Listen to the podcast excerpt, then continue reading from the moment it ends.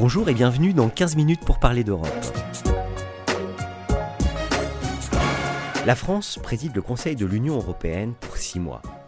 À cette occasion, la délégation des barreaux de France et Lefebvre d'Alloz s'associe pour vous proposer ce podcast, dont la vocation est de sensibiliser sur les travaux et les actions conduites dans le domaine de la justice au plan européen. Aujourd'hui, pour nous parler d'Europe, Laurent Petiti reçoit Sandrine Godin. L'entretien qu'elle nous a accordé se déclinera en trois podcasts successifs. Le premier sera consacré au rôle du SGAE et à la transposition des directives en France. Sandrine Godin, bonjour. Bonjour Laurent. Vous êtes depuis novembre 2017 conseillère Europe du Premier ministre et secrétaire général des Affaires européennes. Le secrétariat général des Affaires européennes, qui a été créé en 1948, est au centre de la coordination interministérielle pour les questions européennes et le garant de la, cohérence et de l'unité de la position française au sein de l'Union européenne. Comment concrètement s'organise une coordination?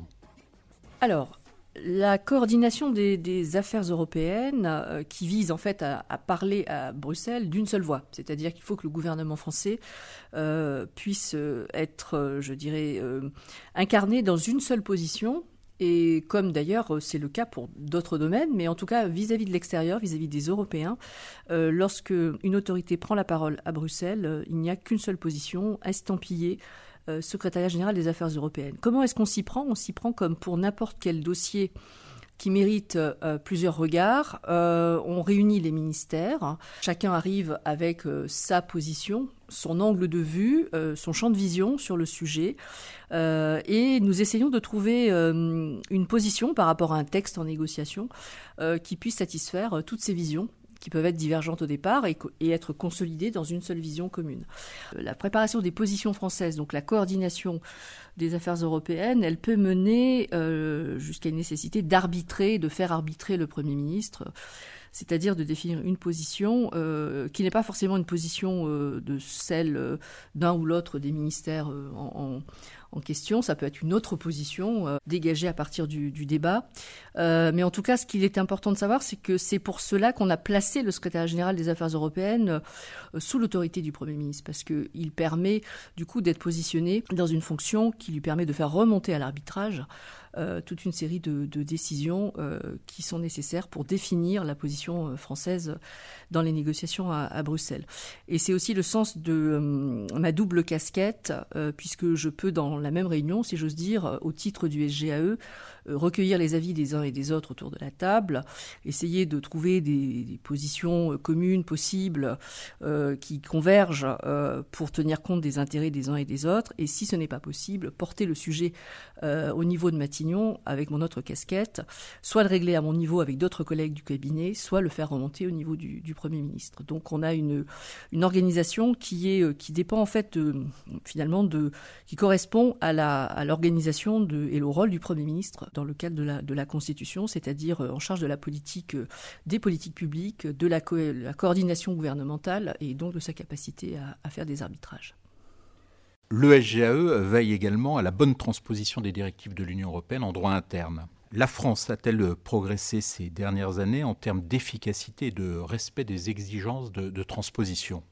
C'est un sujet important parce que c'est celui de la mise en œuvre en fait du droit de l'Union, c'est-à-dire que on peut considérer que le SGAE est une, un endroit, une machine à fabriquer des positions françaises pour des négociations, et qu'ensuite ces négociations, elles visent à se mettre d'accord sur des textes, des réglementations, des règlements, des directives, des accords, des décisions, et puis ensuite, à charge pour les ministères de les mettre en œuvre et de les transposer.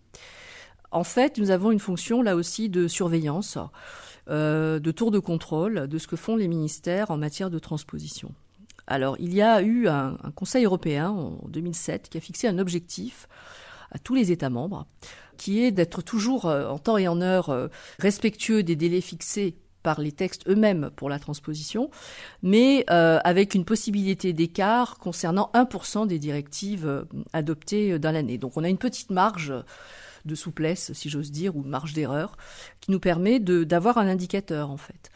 Et donc, euh, nous faisons de, de, gros efforts permanents euh, pour essayer de, de, de, combler ce retard de transposition. Et depuis euh, quatre ans, nous avons mis les bouchées doubles parce que j'estimais qu'il était important de, avant la présidence du Conseil de l'Union européenne que, nous avons prise au 1er janvier 2022, il était important d'arriver avec un bilan le plus positif possible pour montrer que nous sommes dans une forme de, d'exemplarité et de, respect euh, total euh, de nos engagements euh, bruxellois, puisque nos engagements portent sur le respect de la date de transposition.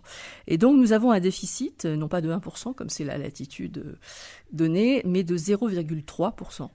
C'est-à-dire que nous avons seulement quelques textes qui sont en retard de transposition, dont certains sont des textes qui nécessitent des véhicules législatifs, donc qui passent par des lois ou des propositions de loi, et pour lequel, euh, j'allais dire, le, calendrier parlementaire euh, est, parfois peu favorable aux au, souhaits du gouvernement, puisque ce n'est pas nous qui le fixons par définition. Donc nous sommes presque bons, si j'ose dire, presque au rendez-vous. Et c'est très important parce que euh, nous avons, euh, si nous ne respectons pas cet objectif, nous avons une procédure d'infraction qui se déclenche automatiquement au premier jour du, retard de transposition. Euh, ces procédures d'infraction, elles, engendrent évidemment des discussions avec la Commission, des, des reportings à faire, etc., qui nous prennent beaucoup de temps. Or, il vaut mieux consacrer ce temps, en fait, à la recherche de la bonne transposition. On a eu aussi quelques difficultés du fait de la crise sanitaire parce que pour tout ce qui concerne la transposition euh, qui nécessite des textes réglementaires, décrets, arrêtés, il faut parfois passer par le Conseil d'État. Et le Conseil d'État a été extrêmement sollicité pendant la crise sanitaire parce qu'il y avait énormément de textes liés à la, gestion de l'urgence sanitaire.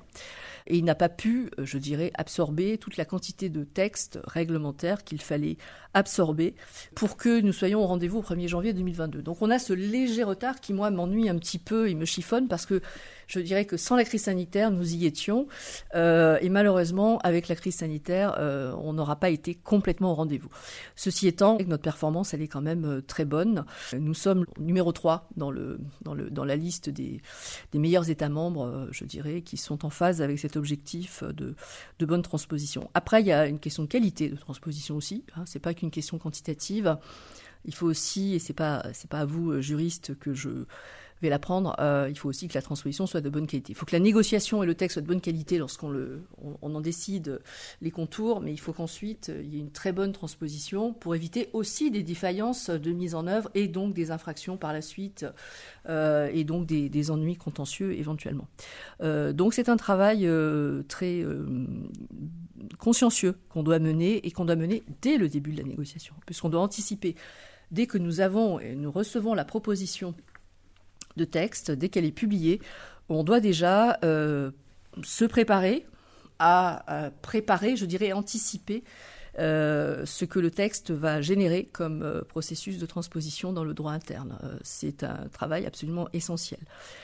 donc on s'améliore, on s'est amélioré, mais c'est une, tension permanente que nous devons garder sur les ministères qui, je dirais, se mobilisent, ma foi, beaucoup euh, mais euh, qui parfois sont soumis, comme je disais, aux aléas du, calendrier parlementaire.